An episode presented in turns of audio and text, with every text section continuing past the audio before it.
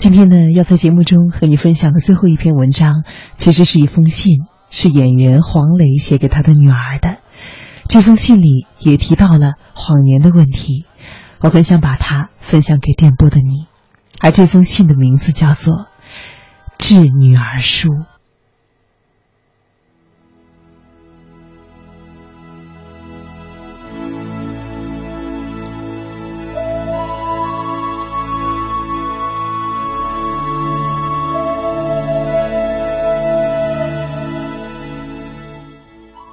女儿，原本我想写的是写给未来的你，结果拖拖拉拉，一直没有动笔。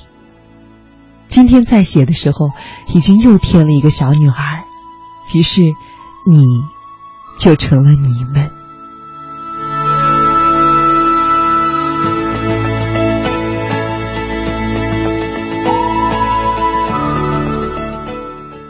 多多和妹妹。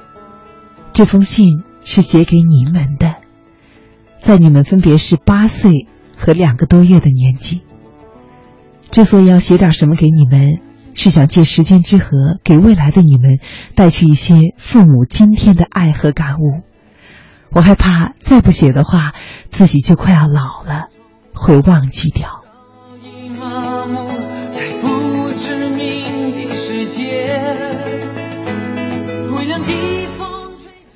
就从今天说起吧。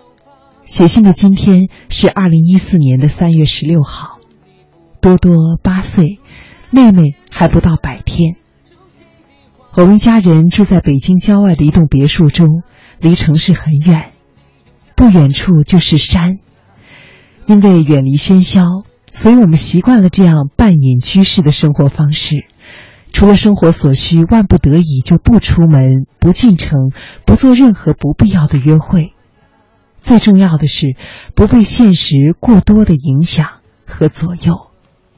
因为只有以这样的方式，我和你们的妈妈才会有更多的时间和精力守护着你们和彼此。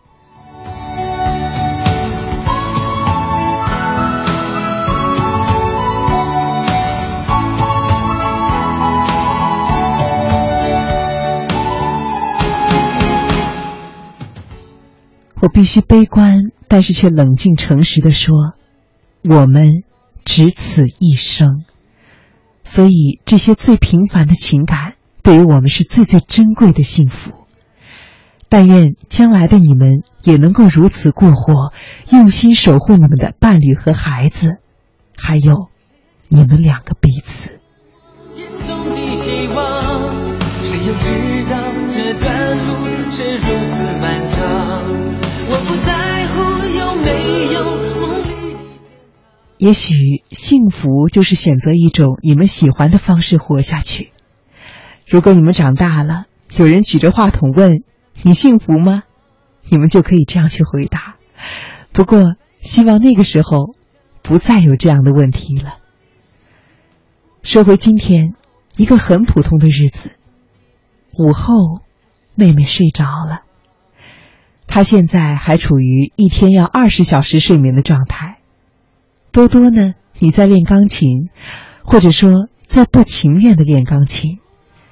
学习一项乐器，学习一些艺术和体育方面的技能，我一贯是不支持也不反对的。事实上，我就没有过这方面的训练。我的童年主要是在树上、屋顶上以及各种各样的街头巷尾度过的。虽然今天我很欣赏打球好或者会弹琴的人，但是我也不遗憾。自己的笨手笨脚和不同音律，我还不清楚妹妹她会不会喜欢弹琴、唱歌、跳舞、滑冰、游泳、打网球什么的。反正多多，你目前看起来好像是不太喜欢练琴吧？画画呢倒是很喜欢。我们不会像虎妈鹰爸一样要求你们去掌握这些技能。我相信你们最需要会的。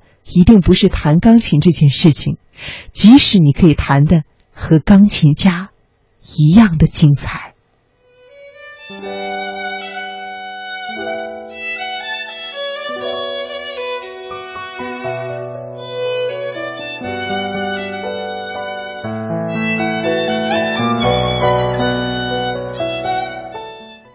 那么你们究竟需要会什么？对于你们的期许是什么呢？其实我也并不是很明确。一想到你们要长大，你们将要独立和远行，我就心有不甘。我常常自私的想，你们不要长大，我们不要衰老。可是，怎么可能呢？你们注定要成长，无论练不练琴，上不上学，不可逆转，并且也终将老去，一如我们。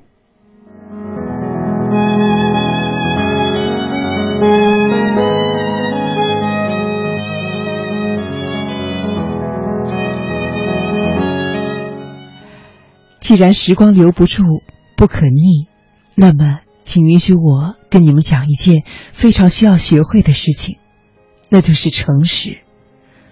我说的诚实，可能不仅仅是要你们讲实话，不撒谎。坦白的来说，在每一个人的生活中，都或多或少的会有谎言相伴。这些谎言有些出于善意，有些迫于无奈，还有更多来自于我们为人所天生的缺点和愚蠢。谎言会永久的存在，无论是新闻和传闻，还是诺言和誓言。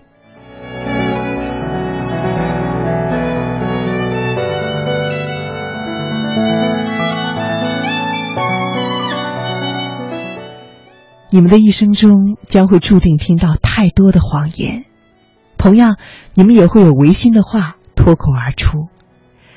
但是我依旧希望。你们诚实，诚实于你们自己，忠诚于内心的简单和轻松。不要去计较周遭和自己曾经有过的怀疑和不满。我希望你们去诚实的接受，并且消化自己的人生。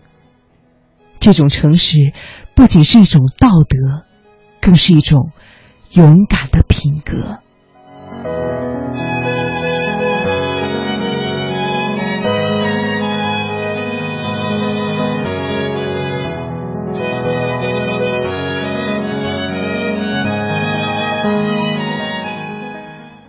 我亲爱的女儿们，我们的一生中会认识很多人，有同学、同事、旧友、新知。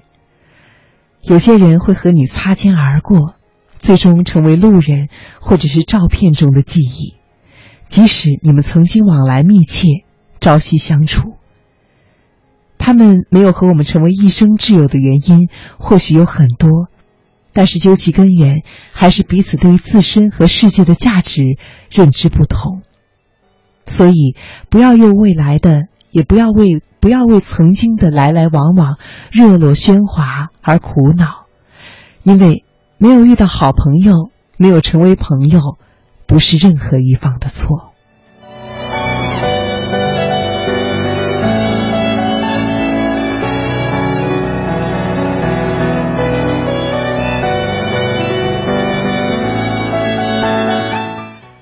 多多现在就遇到了这样的问题，虽然看起来只是孩子之间“你好不和他好”这样类似的小游戏，可是他依然需要承受不谙世事的少年烦扰。